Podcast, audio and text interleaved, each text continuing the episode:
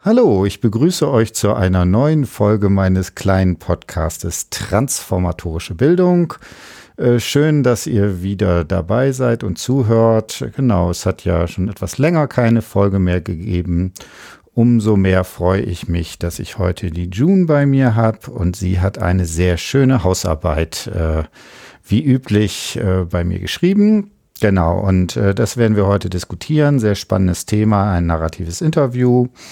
Und äh, genau, aber bevor wir zu den äh, inhaltlichen Sachen kommen, erzähl mal so ein bisschen, wer bist du, was machst du, was ist der Sinn des Lebens und des hm. Studiums und ist 42 eigentlich die Antwort auf alles?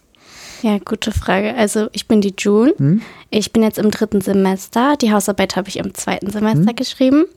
Ich studiere Lehramt für Hauptreal Gesamtschule für Deutsch und Geografie. Hm? Genau. Genau, und äh, gesagt, zweites Semester. Ähm, war es deine erste Hausarbeit? Ja, war die erste. Genau. Und war es schmerzhaft? Ja, sehr. Nein, das darfst du doch jetzt nicht sagen. Tut mir leid, aber ich bin hier ehrlich, das war, das war schon eine Herausforderung. Genau, ja. Aber hat ja ganz gut geklappt, denke genau, ich. Genau, es hat auf jeden Fall gut geklappt, auch wenn man sich die Note anguckt. Und äh, ja, wie gesagt, ne, das ist zu Anfang halt immer ne, eine große Herausforderung, wie man überhaupt mit dem wissenschaftlichen Schreiben anfängt. Und dann hast du dir ja so einen ganz einfachen Theoretiker yeah. rausgesucht, Paul Ricoeur zum Konzept der narrativen Identität. Ja.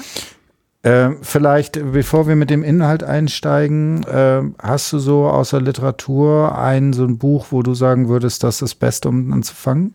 Mm, also ich hatte ein paar Bücher. Ich habe das so gemacht, dass ich mir halt den Recur selber angeguckt mhm. habe. Den Band 1 habe ich gelesen und dann immer so mit verschiedenen ähm, Büchern gearbeitet, die das irgendwie erklärt mhm. haben, dass ich mir immer Abschnitt für Abschnitt das durchgelesen habe und dann bei einem anderen Buch geguckt habe.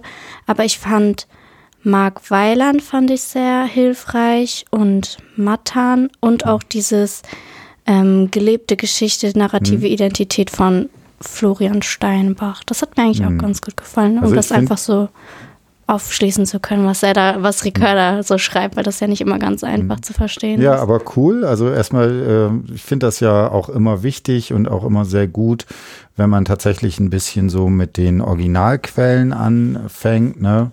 Und dann Zeit und Erzählung erster Band.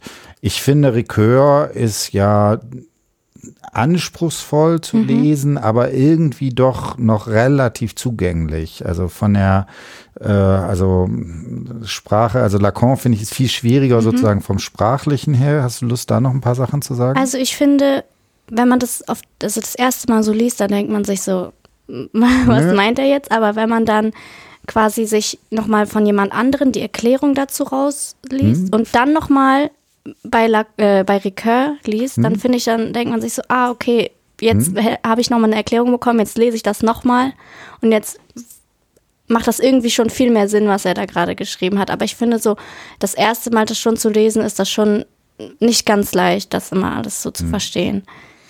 Genau, und dann würde ich jetzt sagen, müssen wir so ein bisschen anfangen, so ein paar Begriffe äh, für uns zu klären. Mhm. Ne, das, wie gesagt, das sind alles ne, eine Zeit und Erzählung mhm. ist dreibändig, also insofern werden wir das jetzt nicht in aller Tiefe ähm, uns angucken, aber darum geht's ja auch nicht, sondern vor allen Dingen darum, so ein bisschen uns zu überlegen, was sind eigentlich die Begriffe, die wir brauchen, um ähm, dabei zu sein. Und man könnte jetzt mit narrative Identität anfangen. Mhm. Ich würde tatsächlich noch mal einen, äh, etwas einen Schritt zurück machen.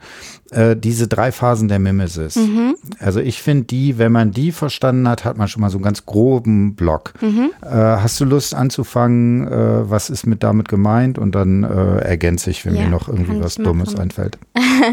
also zwei Begriffe, die halt mir sofort aufgefallen sind, waren natürlich Farbkomposition Komposition und Mimesis. Mhm. Und ja, wie gesagt, es ist eine dreifache Mimesis. Ähm, die umfasst halt drei Eben, die Präfiguration, Konfiguration und Refiguration. Mhm. Und in der Ebene 1 ist ganz grob gesagt, muss ein Ereignis halt erstmal stattfinden, was mhm. dann überhaupt als Geschichte verstanden werden kann. Also eine Handlung muss passieren, wo ähm, man dann sagen kann, es könnte eine Geschichte werden. Hm. Ähm, Und da gibt es quasi so Strukturmerkmale, auf die man irgendwie achten kann. Und demnach hat man dann so ein Verständnis, wie menschliches Handeln aussehen kann, was eine Geschichte so erzeugen könnte. Hm. So habe ich das verstanden. Genau. Kann ich da vielleicht noch zwei Sätze zu sagen? Also genau, das ist das erstmal das Erste und dabei finde ich sind zwei Aspekte ganz wichtig und auch interessant.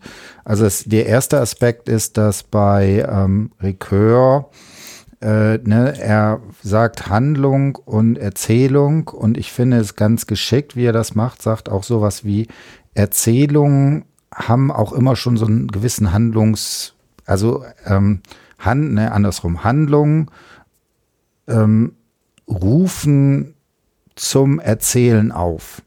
Also das finde das auch relativ plausibel. Also mhm. wenn wir jetzt sagen, wir gehen nach dem Podcast hier einen Kaffee trinken, ne, dann wäre ja sofort klar, was wir machen. Ne? Mhm. Also ne, man geht da hin, dann bestellt man was, dann unterhält man sich, dann ne, und vorher bezahlt man noch und dann ist irgendwie so. Also das heißt, auch sowas wie Handlung, gerade wenn sie komplexer sind, haben ja in sich schon ein gewisses Skript drin, eine gewisse ähm, Erzähl, also etwas, was noch keine Erzählung ist, aber was zum Erzählen sozusagen aufruft. Äh, ne? Und das wären so die präfigurierten Elemente. Äh, wichtig ist aber, glaube ich, außerdem noch zu betonen, auch alle anderen Erzählungen werden, nachdem sie erstmal quasi in der Kultur sind, natürlich präfigurierte mhm. Elemente. Mhm. Also sowas wie Texte und so weiter sind ja auch dann da, auf die man sozusagen kulturell zurückgreifen kann. Ne? Genau. Und was passiert man, wenn man jetzt also die Handlungen oder Texte oder sowas äh, als präfigurierte Elemente da kommt, dann kommt logischerweise die zweite genau. Ebene. Dann kommt die Mimesis 2, das äh, ist die Konfiguration und das ist ähm, die Vermittlungsinstanz zwischen der Mimesis 1 und der Mimesis 3. Und da geht es eigentlich um die Zusammensetzung der Handlung zu einer ganzen Erzählung.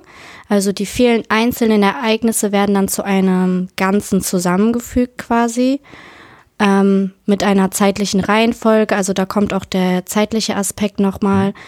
Ähm, zu, äh, zur Frage zustande. Und ähm, genau das Ganze nennt man dann Synthesis des Heterogen.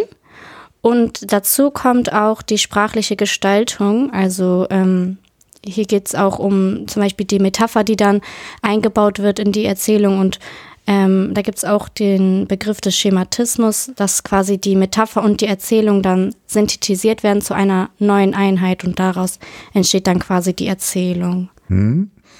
Hast du eine Idee, dieses ne, zu sagen, sowas wie die Erzählung, das ist die Synthesis des Heterogen, was damit gemeint ist? Ähm, ich glaube, damit ist gemeint, dass es halt viele einzelne Teile gibt und durch diese Synthesis wird es dann zu einem großen Ganzen zusammengefügt. Hm? So habe ich mir das so vorgestellt. Mhm. Nee, das ist auf jeden Fall auch genau richtig. Also das Problem ist ja, also selbst äh, wenn du jetzt ein, nur einen Tag erzählen würdest mhm. und wirklich jede Handlung, jedes, jede Fingerbewegung und alles, wie das, wie man quasi einen Roboter programmieren würde, da würden jetzt Millionen von rauskommen, das würde aber keine Erzählung werden. Genau. Sondern eine Erzählung muss eben bestimmte Sachen weglassen, bestimmte äh, Beziehungen herstellen, Kausalitäten. Es kann nicht das etwas, was vorher da war, auf etwas einwirken, was später ist. Man braucht sowas wie eine Anfang, Mitte und Ende. Und da gibt es halt ganz viele Erzählkonventionen und deswegen müssen wir diese ganz vielen heterogenen Elemente, die ne, wir wollen ja nachher auf eine Biografie raus, in der Biografie drin sind, irgendwie in etwas bringen, was dann sozusagen konsumierbar ist. Und das wäre dieser Element äh, der Synthesis, ne, genau. die sozusagen dabei ist. Ja. Und dann zum Abschluss ist dann die Mimesis 3, das ist die Refiguration und das ist quasi erst der Sinn hinter dieser ganzen mhm. dreifachen Mimesis. Das ist, wenn halt der Text um, zum Zuhörer oder zum Leser kommt. Und dadurch kann der Leser sich dann die Geschichte aneignen und sie auch auf sich selber beziehen und dadurch sich auch mit der Erzählfigur zum Beispiel identifizieren und sich deren Identität quasi mhm. aneignen oder so. Und dadurch entsteht dann auch diese narrative Identität, indem man halt diese erzählte Geschichte auf sich selber refigurieren mhm. kann. Genau. Ne, und das ist jetzt so der, der letzte und wichtige Schritt dabei. Ich glaube, da ist auch wichtig, wieso diskutiert er das so umfangreich, weil er da ja so zwei Probleme hat. Auf der einen Seite gibt natürlich die Konfiguration eine gewisser Hinsicht eine Lese, äh, Lesemöglichkeiten vor, aber er will halt betonen, dass es nicht eindeutig ist. Also, mhm. dass man äh, logischerweise jede Geschichte auch anders refigurieren kann. Genau. Wenn das nicht so wäre, würde man halt irgendwie einmal Goethes Faust interpretieren und dann wäre das ein für alle Mal wäre die Refiguration damit äh, vorbei. Aber es gibt eben immer wieder andere Möglichkeiten und es ist eben auch dieses sich in Bezug setzen zu diesem Text, der sozusagen mhm. damit äh, dabei ist. Interessanterweise ist es ja beim narrativen Interview auch, dass man sich in Bezug zu seinem eigenen Text setzt. Ja. Ne? Also Ne, dass man da das entsprechend mitmacht. Gut, ne, und das sind äh, drei Aspekte, wo er sagt, das ist versucht dabei rauszuarbeiten, was eigentlich jede Erzählung quasi ausmacht. Genau. Warum macht er jetzt das Ganze? Gute Frage. Ich glaube, es geht halt ähm, viel um die Frage, was ist überhaupt Identität und wie kann man sie definieren? Mhm. Und da gibt es ja auch diese zwei Begriffe, die er auch nennt, dieses mhm. Idem und Ipse war das mhm. ja, glaube ich. Und ähm, da wird ja auch gesagt, dass Identität nie immer, also nicht standhaft mhm. bleiben kann, sondern sich immer verändert. Und mhm. ich glaube, dass diese Erzählung oder dieses Geschichtenerzählen auch ein Teil davon sein kann, wie, wie sich die Identität immer wieder verändert und ähm, neu beschreiben kann. Mhm. Genau, also ähm, dann greifen, also ich fange doch noch mal an einem, einem Schritt davor noch an. Ich finde, da hat sich das für mich eigentlich erst erschlossen, was eigentlich, wozu er das braucht. Mhm. Und das ist für mich dieses Verhältnis von Zeit und Erzählung. Mhm. Und er braucht, er möchte ja ein starkes Argument bringen, wieso eigentlich Erzählen nicht etwas ist, was so nebenbei ist. Also nicht so, wir leben den ganzen Tag in den Tag hinein und machen und tun und so weiter. Und am Weihnachten erzählen wir mal unsere, das letzte Jahr unseren Verwandten oder sowas. Mhm. Sondern die These ist ja, dass Erzählen was ganz Fundamentales ist. Wir sind Menschen, weil wir uns immer eine Geschichte erzählen. Ne? Und das muss jetzt nicht eine Geschichte im Sinne von wirklich eine Stunde narratives Interview, aber auch in kürzeren Momenten sind wir natürlich produzieren wir unsere Identität über Erzählungen. Und zwar, und das finde ich das spannende Argument, dass er sagt, weil wir sonst keinen Zugang zur Zeit haben. Mhm. Also die äh, These ist, es gibt sowas wie eine kosmische äh, Zeit, also das, was man mit Kalendern oder sowas äh, machen, äh, abfragen würde. Aber auch da kriegen wir ja keine Bezugnahme. Also im Sinne einer psychologischen Zeit können wir uns da sozusagen nicht drauf beziehen. Und die Erzählung, weil sie die Fähigkeit hat, Zeit zu strukturieren, ist die quasi so ein Zwischenglied, was uns eine Zeit in Kalendern und Uhren, die ja schon die erste, es geht ja auch schon in die Richtung von Erzählung, als eine subjektiv erlebbare Zeit zugänglich macht.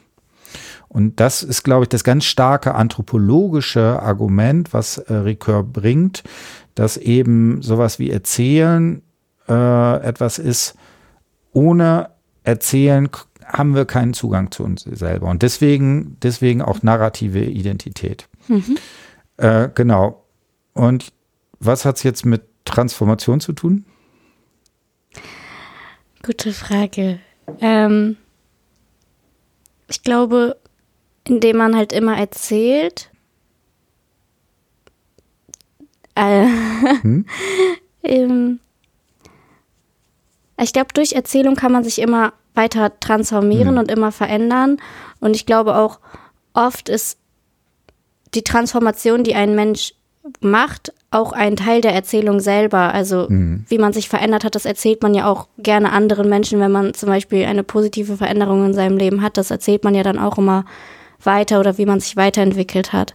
Ich glaube, dass das auch so zusammenhängt. Genau, also genau so, genau darin würde ich auch den Zusammenhang sehen. Also was die Stärke dieser Recursion Theorie sozusagen ist, ist, dass man Erzählen nicht als etwas ähm, ja so nebensächliches sieht, sondern, das ist ja das Entscheidende, sowas wie narrative Identität steht eben nicht fest, weil ich kann meine Identität immer wieder neu erzählen. Also ich kann jetzt ein Erlebnis mach, haben und sagen, aufgrund dieses kann ich nachträglich, was weiß ich, das Verhältnis, das Verhalten meiner Eltern sozusagen besser verstehen und so weiter und so fort. Das heißt, ich kann natürlich nicht die präfigurierten Elemente verändern. Das, was in der Vergangenheit ist, eben vergangen. Aber wie ich das erzähle, wie ich diese Synthesis herstelle, das mache ich immer wieder neu. Und das ist ja auch sehr schön, weil das eben auch den, das Potenzial für Bildungsprozesse bereithält, weil diese Möglichkeit, Sachen neu und anders zu erzählen, da sozusagen immer äh, als Option mit drin sind. Ja. Genau. Toll, ne? Ja, mega toll. nee, also und äh, mal jetzt äh, von unserem äh, Witzchen hier ab. Äh, also das finde ich ist wirklich auch die Stärke, wieso Ricoeur eigentlich für diese Transformationstheorien, finde ich, einer der interessantesten Theoretiker ja. ist, weil er nämlich genau sowas wie die Frage nach Identität nicht wegschmeißt, aber Identität in Erzählung sozusagen da entsprechend ja. äh, fassen kann. Und vielleicht noch ein kleiner Hinweis dazu, Klammer auf. Persönlich finde ich es auch sehr spannend, immer Wallenfels und Ricoeur zusammenzudenken. Ja. Äh, ja, mach mal. Das, Das war auch eigentlich mein Plan ja. ursprünglich gewesen. Aber dann habe ich mich so reingelesen und dachte mir, vielleicht beschäftige ich erst ja. mich erstmal mit einer Person, ähm, anstatt mit zwei. Und dann habe ich das lieber so ein bisschen ausführlicher gemacht, mhm. äh, nur Ricard darzustellen, anstatt mhm. beide. Mhm. Genau, und ich finde, das hat jetzt auch, also für mich hat das jetzt auch so besser geklappt. Genau, aber könntest du den, den Zusammenhang für dich so rekapitulieren, wie der? Ähm, also bei Waldenfels geht es ja viel um Fremdheit mhm. und ich glaube, dass so ein Fremdheitserlebnis, ich weiß nicht, wie es zum Beispiel in dem Interview Auswandern ist, das halt dazu führt, dass man seine Identität anders erzählt und das halt zur Transformation mhm. führen kann. Also ich denke, dass Fremdheitserfahrung und die darauffolgende Transformation halt in Verbindung miteinander stehen können. Mhm. Also genauso würde ich es auch sagen. Also die ja. Fremdheitserfahrung ist das, worauf das äh, Erzählen sozusagen reagiert. Es gibt von ja. Bernhard Waldenfels ein Buch, ähm, Erfahrungen, die zur Sprache drängen. Also die Fremdheitserfahrung ist, hat ja genau den Charakter einer solchen Erfahrung, die man ja versuchen möchte mitzuteilen und die zu einem immer wieder neu erzählen äh, ähm, ähm, ja, äh, aufruft oder sowas. Ne? Bei ja. ähm, Ricoeur wäre da das in Hinblick auf das Heterogene. Ne? Das ja. wäre ja genau so eine ähnliche Figur, sowas wie die Peripetie, der Umschlag oder sowas, was da drin ist. Ähm, ich finde das tatsächlich bei Waldenfeld sogar ausgearbeiteter, auch vielleicht bis zum gewissen Grade radikaler, wie er mhm. das denkt. Und deswegen finde ich immer so, bei, mit Waldenfels kann man das Problem gut beschreiben ja. und mit Ricoeur kann man die Lösung super beschreiben. Ja. Genau, und das Ganze müssen wir jetzt in einem narrativen Interview diskutieren. Mhm. Genau, dann stellen wir uns doch mal so ein bisschen die Person vor, die wir, äh, um die wir, um die es jetzt gehen wird. Genau, also ich habe Tom äh, mhm. interviewt. Tom ist ein Filmproduzent, der nach New York ausgewandert ist. Er hat vorher in Deutschland gewohnt mhm. und Genau, in seinem Interview erzählt er so über seine Auswanderung, was er daraus gelernt hat, äh, seine Gründe und was besonders prägend da für ihn war. Und direkt am Anfang habe ich ihm die Frage gestellt, ob er mir seine Lebensgeschichte erzählen kann, besonders zu der Zeit, wo er ausgewandert ist. Ähm, weil ich dachte, da gibt es bestimmt viele äh, sehr interessante Aspekte, die er mir dort erzählen kann. Und er hat auch direkt von Anfang an gesagt, dass ähm, seine Lebensgeschichte so lang ist, dass er gar nicht alles erzählen kann und hat sich dann direkt nur auf diesen ähm, Aspekt der Auswanderung konzentriert. Genau, und da hat hm, er Ganz so. kurz. Was ist das mit Ricoeur? Mit Ricoeur. Ähm, also ganz direkt würde ich sagen, darin sehe ich die Heterogenität. Ja. Also, ne, er sagt, eigentlich ist da so viel an, und das ist ja wirklich ein interessanter Mensch, der sehr, sehr viel erlebt hat. Ja. äh, ne, wie kommt ihr, ihr nimmt jetzt hier, was weiß ich, wir haben maximal drei Stunden Zeit. Wie soll ich all diese heterogenen Erfahrungen, diese Erlebnisse Ah, ja, genau. und so weiter machen und sagt, eigentlich geht das gar nicht. Und dann natürlich zeigt er doch, dass es geht, ne, indem er eben seine Geschichte erzählt. Und ich finde das auch spannend, äh, dass er ja, ne, der Grund meiner Auswanderung liegt in meiner Lebensgeschichte. Also es ist ja fast so ein Genau. bisschen so, als hätte er sehr, selber so ein bisschen Ricœur gelesen. Ne? Ähm, genau, soll ich einfach mal Genau. weiter erzählen? Okay, also es beginnt eigentlich damit, dass äh, als er 13 Jahre alt war, hat er zum ersten Mal über den Holocaust erfahren. Ähm, weil früher war es nicht so, dass man so offen darüber geredet hat. Also erzählt, dass er im Geschichtsunterricht viel über die alten Römer oder was weiß ich, also auf jeden Fall über solche Themen geredet hat, aber nicht über die Geschichte, die in Deutschland selbst passiert ist. Und irgendwann war er dann in so einem Jugendheim und da wurden Filme gezeigt und dort wurde dann ein Film über den ähm, Zweiten Weltkrieg gezeigt, also über den Holocaust. Und äh, dadurch wurde ihm zum ersten Mal bewusst, was da überhaupt passiert ist. Und das war halt ein sehr prägender Moment in seinem Leben, also ein sehr prägendes Ereignis, weil er sich dann immer wieder mit dieser Thematik auseinandergesetzt hat. Also er hat angefangen, Bücher darüber zu lesen, er hat angefangen, sich immer mehr damit zu beschäftigen, um einen tieferen Einblick zu bekommen und hat dann auch Bücher gelesen von Autoren, die selbst ähm, von diesem Ereignis betroffen waren und die ihre Lebensgeschichte in, deren, in diesen Büchern erzählen.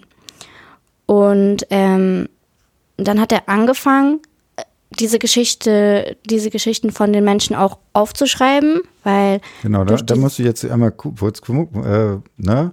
Also hier haben wir ja genau das, was wir eigentlich diskutiert haben, Waldenfels Genau. und Ricœur. Äh, ganz zu Anfang so ein ganz prägendes Ereignis Genau. äh, einer solchen Fremdheitserfahrung. Also, ähm, ne, irgendwie, kannst du sagen, wann das ungefähr, wann er da im das steht hier irgendwo, äh, ist es in diesem Interview drin, aber ähm, ich weiß Also nicht, in, was er in gesagt hat. 60ern oder sowas? Irgendwie so. 50er, also, 60er Jahre, irgendwie sowas muss das ja gewesen sein. Ja. Also er ist erst nach dem Zweiten Weltkrieg geboren, offensichtlich. Genau. Ähm, und da wurde das Thema halt totgeschwiegen, deswegen. Genau. Aber es ist jetzt schon ein paar Jahre her, auf genau. jeden Fall. Also ein paar Also- Jahre gut, ne? ein paar viele Jahre. Genau, also irgendwie 50er, Anfang der 60er oder Genau. irgendwie sowas. Also eine Zeit, wo das eben noch nicht thematisiert war und dann diese, diesen Schock, was ist denn da eigentlich passiert? Ne? Und äh, bei Waldenfels gibt es ja diese Zugänglichkeit des Original Unzugänglichen. Genau. Und das finde ich, ist, wenn man das auf den Holocaust äh, bezieht, natürlich ganz in gewisser Weise ganz einfach zu verstehen. Mhm. Ähm, natürlich können wir irgendwie uns durch Filme, durch Erzählungen irgendwie versuchen, äh, dieses Grauen zugänglich zu machen. Und gleichzeitig bleibt in der Zugänglichkeit eben etwas, das, wenn man nicht da war, eben unvorstellbar, unbegreifbar ist, was, was eine Unzugänglichkeit sozusagen hat. Und auf Ja. diese Fremdheit muss er dann reagieren. Und Genau. Du hast es jetzt schon vorweggenommen, indem er es Journalist geworden, nämlich. Ja. Also er ist erstmal, äh, hat er zum Beispiel für die Schülerzeitung über dieses Thema geschrieben und hat äh, über viele Wege halt versucht, immer mehr über dieses Thema halt äh, zu erfahren. Und dadurch, äh, das war halt auch ein Grund dafür, ähm, dass er Journalist werden wollte, weil er einfach den, die Menschen informieren wollte, was, was äh, in der Welt passiert. Und ähm, genau, und da hat er halt auch angefangen, ähm, durch, dadurch, dass er Journalist äh, geworden ist, auch Geschichten über andere Menschen zu schreiben. Also in seiner Geschichte selbst erzählt er, wie er anfängt, Geschichten über andere zu schreiben. Also dieses, dieser Begriff Geschichte ist äh, sehr, sehr ähm, fundamental in diesem Interview. Das kommt immer vor und ähm, genau, und ich finde, dadurch, dass, also er entwickelt quasi so ein Verständnis für die Menschen und das nimmt er immer in seine eigene Identität auf, weil gleich auch im weiteren Verlauf lernt er nämlich einen Autor kennen, ähm, der selber über den Holocaust geschrieben hat, weil er selber betroffen war. Und diese Lebensgeschichte dieses Autors baut er auch in seine eigene Lebensgeschichte ein. Also ähm, er erzählt dann in dem Interview ein paar Minuten lang die Lebensgeschichte dieses Autors. Ähm, genau, und ich finde, damit macht er irgendwie die Erzählung dieser Lebensgeschichte von diesem Autor auch irgendwie zu einem Teil seiner Persönlichkeit, also mhm. also zu einem Teil seiner Identität, indem er immer wieder diese Geschichte äh, aufweckt und auch von anderen Autoren immer wieder die Lebensgeschichte in, seinem, in seiner eigenen Lebensgeschichte mhm. erzählt. Genau. Ähm, Darf ich da vielleicht noch einen Aspekt? Klar. Also ähm, ich finde da ja hochgradig interessant, und du hast ja jetzt sehr, sehr häufig gesagt, dieses Wort Geschichte. Ne? Ja. Und Ricoeur arbeitet da ja ganz äh, viel mit, weil er sagt, dieses Wort Geschichte ist ja immer so doppeldeutig. Also im Deutschen, ne? also auf der einen Seite ist Geschichte im Sinne von Geschichtsunterricht, ja. ne? das, was früher mal war. Ne, die äh, äh, deutsche Vergangenheit, der Holocaust, Zweiter Weltkrieg und so weiter, das ist eben die, gehört Teil der deutschen Geschichte. Und gleichzeitig ist ja Geschichte eben dasjenige, ist eben, äh, also das eine ist ja das Reale und mhm. man würde ja sagen, die Geschichte im Sinne von Geschichten erzählen, das äh, ist eben sozusagen dieser Akt der Komposition. Und normalerweise würde man sagen, das ist das Fiktive. Ja. Ne, der Roman, der irgendwie was macht. Und aber hier ist ja genau dieses Ding, Geschichte kann ja offensichtlich beides. Also sowohl eine, eine Story sozusagen äh, erzählen, als auch eine Referenz haben zu etwas, was sozusagen da entsprechend dabei. Und deswegen ist Geschichte halt auch so wichtig oder sind Geschichten ja. so wichtig. Ja? Genau. Und dann ähm, hat er halt diese, diesen Autor auch selber treffen können, der mhm. diese Bücher geschrieben hat. Und ähm, Tom gründet dann seine eigene Filmproduktion und hat sich zum Ziel gemacht, die Bücher äh, dieses Autors halt zu verfilmen. Mhm. Ähm, und dadurch reist er dann das erste Mal nach New York, mhm. weil er will nämlich die Orte besuchen, an denen der Autor auch selber gelebt hat. Der Autor ist nach dem äh, Zweiten Weltkrieg nach New York gegangen und hat dort auch Bücher geschrieben und Tom will dann diese Orte sich anschauen. Ähm, und dort trifft er halt sehr viele jüdische Menschen, die es mhm. in Deutschland ja gar nicht mehr gibt. Und als er dann nach äh, New York kommt, merkt er, dort sind viele Gemeinschaften mhm. und viele Leute, die dort noch leben. Ähm, genau, und dann, das hat ihn halt total fasziniert, weil er gar nicht wusste, dass es noch so viele Leute gibt, die auch darüber sprechen wollen. Und genau, ähm, dadurch lernt er dann auch ähm, den noch einen weiteren Autor kennen. Ähm, ihm gelingt es nämlich nicht, diese Filmprojekte umzusetzen, die er sich da als Ziel gesetzt hat, aber er lernt dadurch halt einen weiteren Autor kennen. Und auch wieder in dem Interview äh, erzählt er die Lebensgeschichte von diesem Autor. Mhm. Also das ist eigentlich so eine Parallelität wie zu dem Autor eben. Er erzählt wieder die Lebensgeschichte, denn der Autor ähm, war auch äh, äh, Jude im Holocaust und äh, genau, und dadurch finde ich, entwickelt er immer so die narrative Identität weiter, indem er immer wieder ähm, die Lebensgeschichten anderer in mhm. seine eigene Geschichte mit einbaut. Mhm. Also das war ja vorher hat er nur die Geschichte von dem einen Autor und dann kommt es immer weiter und dann baut er immer mehr Lebensgeschichten von weiteren Leuten ein, die, die ihn halt im Leben so geprägt haben. Und dadurch, finde ich, transformiert er sich immer, also dadurch kann man das immer auch äh, erkennen, wie er sich immer weiter transformiert, auch in der Erzählung selber. Mhm. Genau. Also da fallen mir, da könnte ich, würde ich jetzt gerne so zwei Stunden drüber erzählen.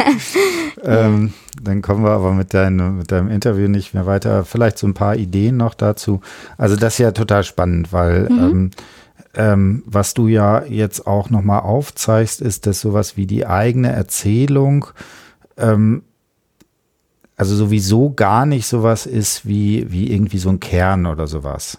Mhm. Was ich aber noch dabei jetzt noch mal stärker irgendwie so gesehen habe, ist, ähm, dass auch sowas wie die eigene Erzählung sich aus anderen Erzählungen noch mal zusammensetzt. Genau, ja. Ähm, es gibt so bei Lacan diesen Begriff, dass das quasi wie so eine äh, Modepuppe, hat er so als Bild, also wo innen nichts drinnen ist, aber wo man immer noch so Mantel und noch so Mantel und noch so Mantel mhm. da drüber macht und da quasi immer mehr sozusagen sich da entsprechend so anreichert. Genau. Und das wäre ja vielleicht so ein Bild, ne? Jeder, jede neue Geschichte gibt noch einen neuen, neuen, neues Kleidungsstück, das mhm. sozusagen sich damit so ergänzt. Äh, was äh, und es ist aber eben nicht was, was innen drin sozusagen fix ist, sondern es ist immer noch mal eine, eine Erzählung mehr, die, die dabei ist. Ja? Genau.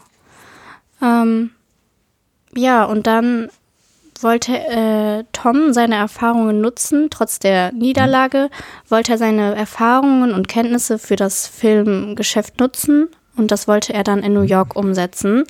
Und jetzt habe ich hier ganz schön äh, viel markiert, aber auf jeden Fall ähm, war das dann quasi sein Anlass, den Lebensmittelpunkt nach New York zu verlegen. Er hat dann da auch ähm, mhm. seine Frau kennengelernt.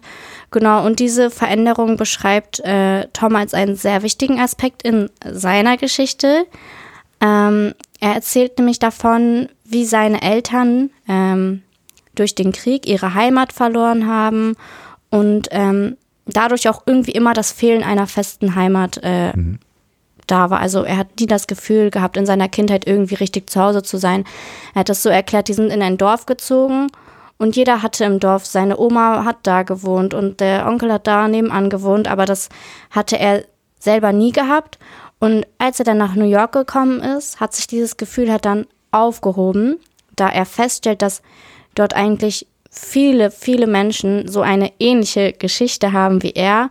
Ähm, da er erklärt, also er erklärt, dass in New York, das ist eine Stadt, wo die Menschen von überall herkommen und mhm. niemand hat da so ein so einen Staumbaum, wo er sagen kann, ja, meine Oma wohnt dort und äh, die Familien leben auch teilweise auf einem anderen Kontinent und ähm, dadurch hat er halt dieses ähm, Gefühl, dass er kein, also dass er keine Heimat hat, dass es dadurch wurde dadurch halt aufgehoben.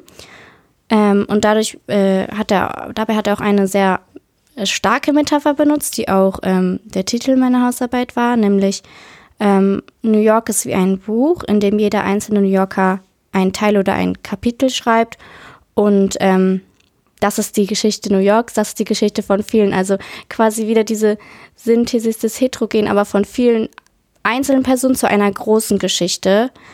Ähm, genau. Und dadurch ähm, hat er halt, äh, konnte er halt seine eigene Geschichte auch mehr akzeptieren. Also sein, dass er kein, kein Gefühl von Heimat hatte oder so. Dadurch konnte er seine ähm, Persönlichkeit viel mehr akzeptieren, was ja auch wieder in einer Form einer Transformation ist. Mhm. Genau. Genau, also da finde ich, sind auch ganz viele Sachen dabei, ne?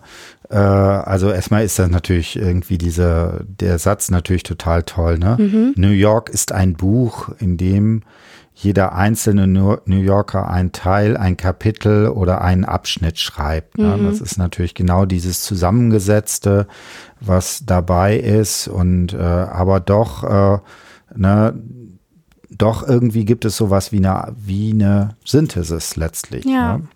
Und das ist auch spannend, weil Ricoeur durchaus das auch diskutiert, ob es nicht zum Beispiel sowas wie, wie sowas wie Nation, also sowas wie Nationalidentitäten, mhm.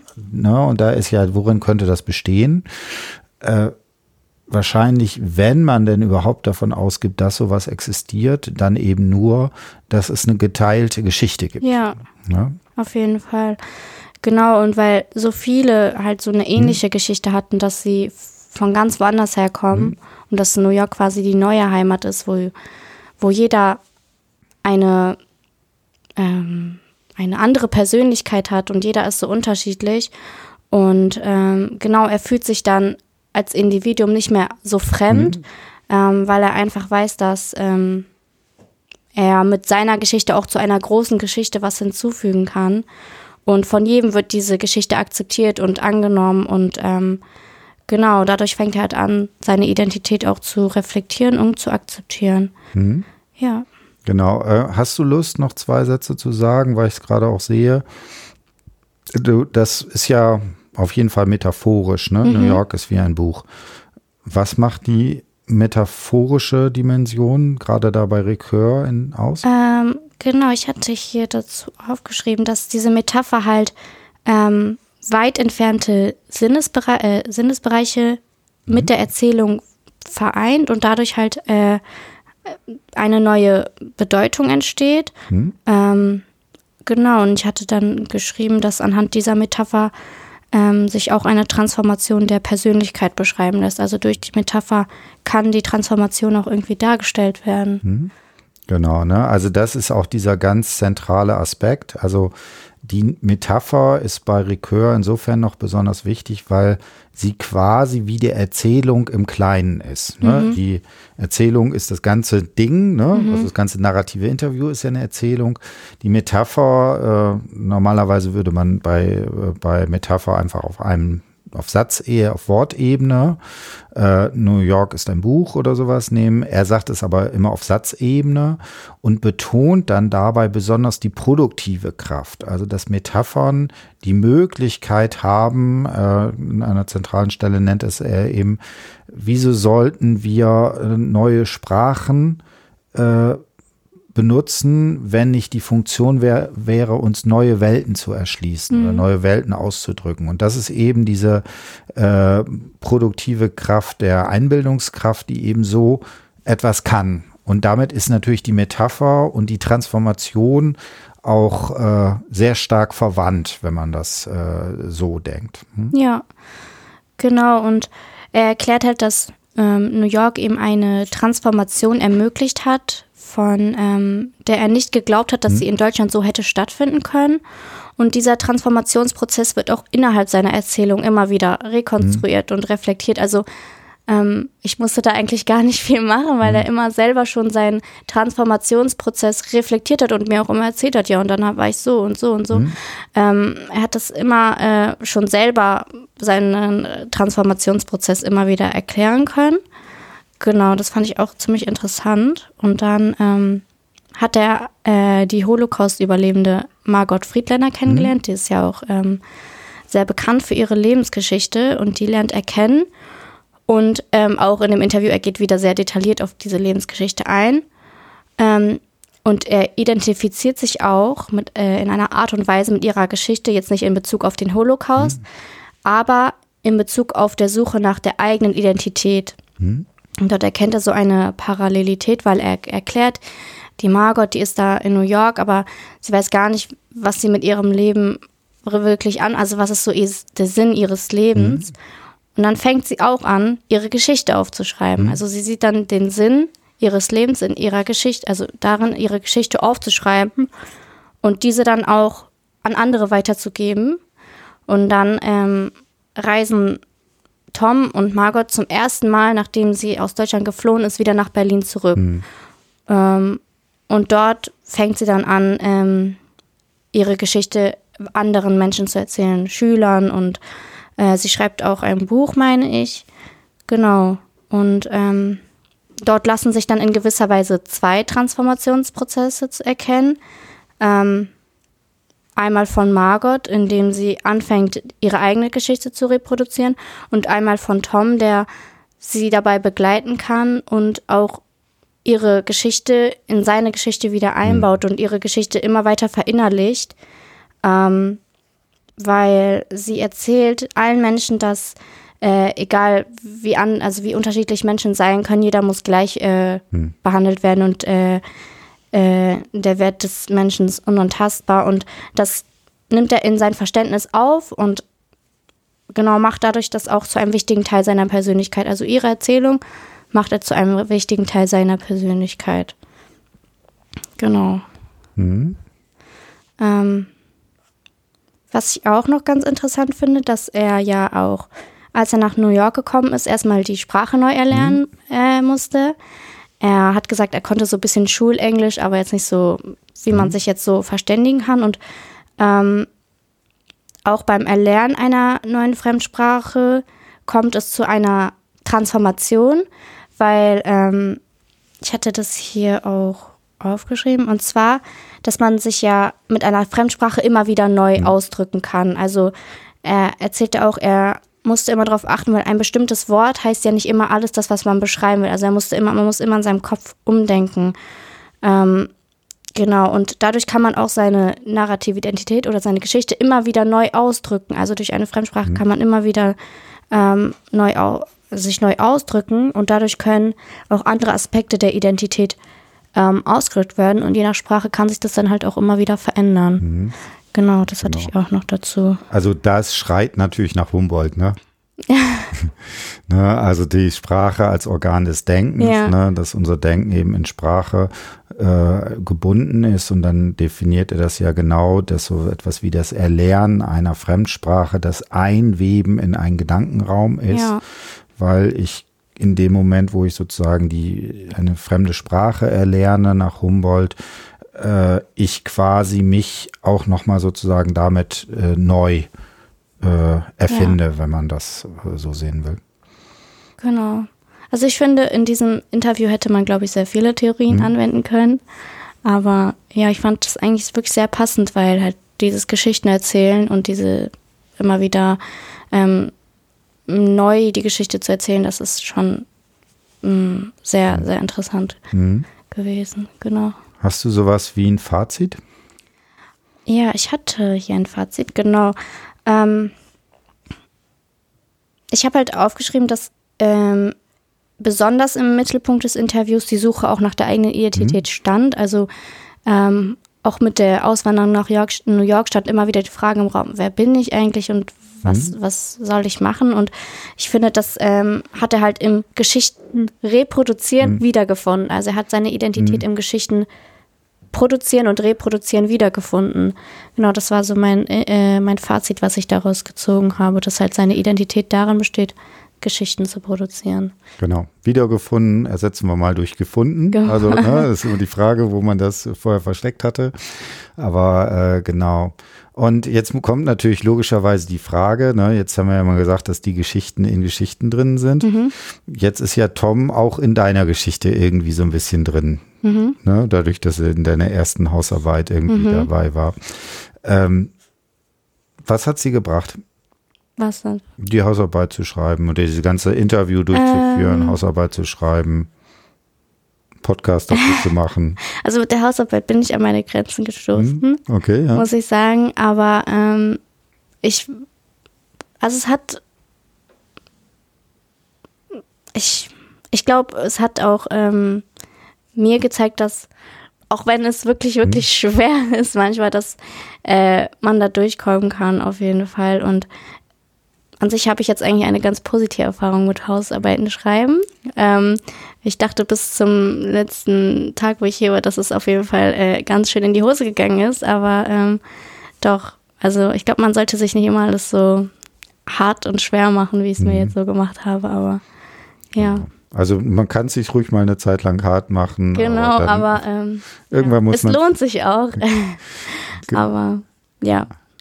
Genau, also wie gesagt, ne, ich fand das auch eine sehr schöne Arbeit und jetzt gerade auch nochmal im Podcast, das ist mir nochmal sehr aufgefallen, dieses, dass Geschichten immer wiederum aus anderen Geschichten mhm. bestehen. Ne? Das fand ich, ist jetzt nochmal sehr, äh, finde ich als Bild quasi auch sehr schön. Und das ja. rückt ja auch sowas wie ein Transformationsprozess so ein bisschen aus dieser individuellen Perspektive ab. Ne? Ja. Also natürlich hat man, ist das immer relativ stark am Individuum. Das wird ja auch der Bildungstheorie manchmal vorgeworfen, dass sie das zu stark macht. Ich persönlich finde das eigentlich ganz in Ordnung. Mhm. Äh, aber man sieht ja auch, weil dieses, ne, wenn die Geschichte eigentlich immer schon auf anderen Geschichten ist, dann ist das ja nie so was Subjektives, sondern mhm. immer schon so was Intersubjektives. Es sind immer schon ganz viele Personen daran mhm. beteiligt. Ne? Ja. Gut, dann würde ich sagen, habe ich auch ein bisschen was gelernt. Ich hoffe, du auch. Ja. Und äh, vielleicht können die äh, ZuhörerInnen beim Refigurieren dieses Podcasts das ja auch sich mit der einen oder anderen Person identifizieren und äh, genau, dann in eine Lebenskrise verfallen. und sich dann vielleicht bilden oder auch nicht. Alles klar. Jo, wir bedanken uns. Dankeschön. Alles Tschüss. Tschüss.